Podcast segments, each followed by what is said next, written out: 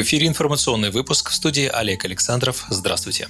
С 1 сентября учителя начнут получать ежемесячную доплату в 5000 рублей за классное руководство. Это позитивная мера, но ее недостаточно, заявил председатель партии «Справедливая Россия» Сергей Миронов. Политик считает, что руководители школ и чиновники на местах могут нивелировать эту выплату, пропорционально снизив оклады классным руководителям. Необходимо, чтобы эти деньги реально дошли до учителей. В связи с этим предлагаю Минпросвещения открыть горячую линию на сайте госуслуг, чтобы держать ситуацию на контроле, сказал Миронов. Кроме того, парламентарий отметил, что этих выплат недостаточно и проблему бедственного положения учителей они не решат. Учителя они должны работать на две ставки и перерабатывать, чтобы выбраться из нищеты и дотянуть до среднего уровня доходов, подчеркнул он. Напомним, еще два года назад фракция СР в Госдуме внесла соответствующий законопроект, в котором предлагалось поднять зарплату учителей до уровня зарплат госслужащих и наделить их всеми льготами, которые полагаются чиновникам.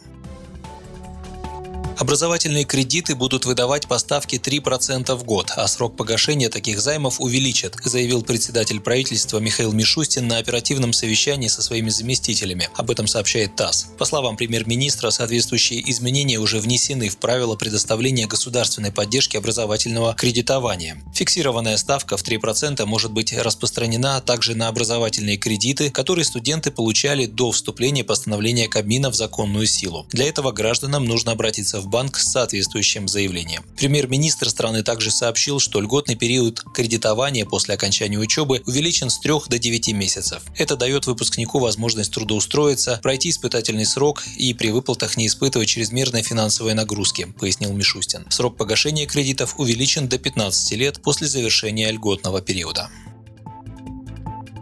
В России планируют вдвое снизить сроки подключения населения к газу за счет создания в каждом из регионов единого оператора, ответственного за процедуру с помощью многофункциональных центров МФЦ и принципа одного окна, Минэнерго рассчитывает снизить срок подключения населения к газу до 120 или 130 дней, при условии, что рядом с объектом газификации уже есть трубопроводная инфраструктура. При этом Министерство энергетики считает, что стоимость строительства газопроводов можно снизить более чем на треть лишь за счет изменения строительных стандартов и ряда нормативов мотивов. И таким образом исключить случаи, когда в одном населенном пункте стоимость ввода голубого топлива в частные дома может разниться от 60 тысяч рублей до полумиллиона. Кстати, подключение домов к газу за счет «Газпрома» не является инициативой партии власти, отметил депутат Госдумы от «Справедливой России» Федот Тумусов. Сделано это будет по поручению президента Владимира Путина.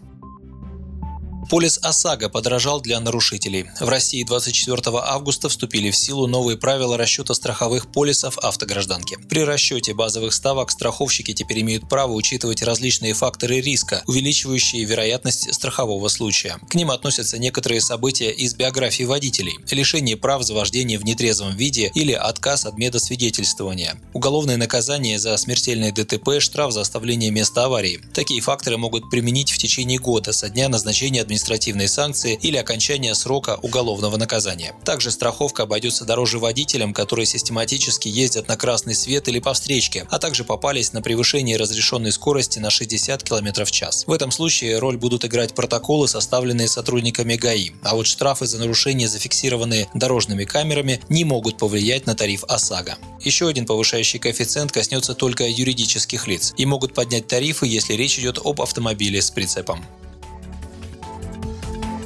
Обязательный учет домашних животных вводится в России. Законопроект о маркировке домашних животных будет внесен в Госдуму осенью и принят до конца этого года. Об этом сообщили в Минсельхозе, отметив, что маркировка будет обязательной, а штраф за ее отсутствие составит для граждан от 500 до 1000 рублей. Законопроектом предусмотрено, что маркирование животных осуществляется их владельцами за свой счет самостоятельно или с привлечением иных лиц. При этом владельцы животных вправе самостоятельно выбрать тип средства маркирования из тех, которые будут предусмотрены ветеринарными правилами в зависимости от вида животного. Так, наряду с чипированием могут использоваться бирки, татуировки, тавро, кольца, ошейники и другие способы. Стоимость процедуры будет зависеть от способа маркирования. Ведомстве утверждает, что такой закон необходим, потому что число бездомных животных увеличивается, тем более, что сейчас за выкидывание питомцев граждане ответственности не несут. Однако в «Справедливой России» считают, что принятие закона послужит лишь еще одной причиной, чтобы сделать россиян беднее. Не думаю, что главная его цель остановить какое-то опасное заболевание, ведь есть огромное количество диких и бездомных животных, которые никак учитываться не будут. Поэтому, скорее всего, это просто очередной бизнес для кого-то, высказал свое мнение первый зампред фракции «Справедливой России» в Госдуме Михаил Емельянов.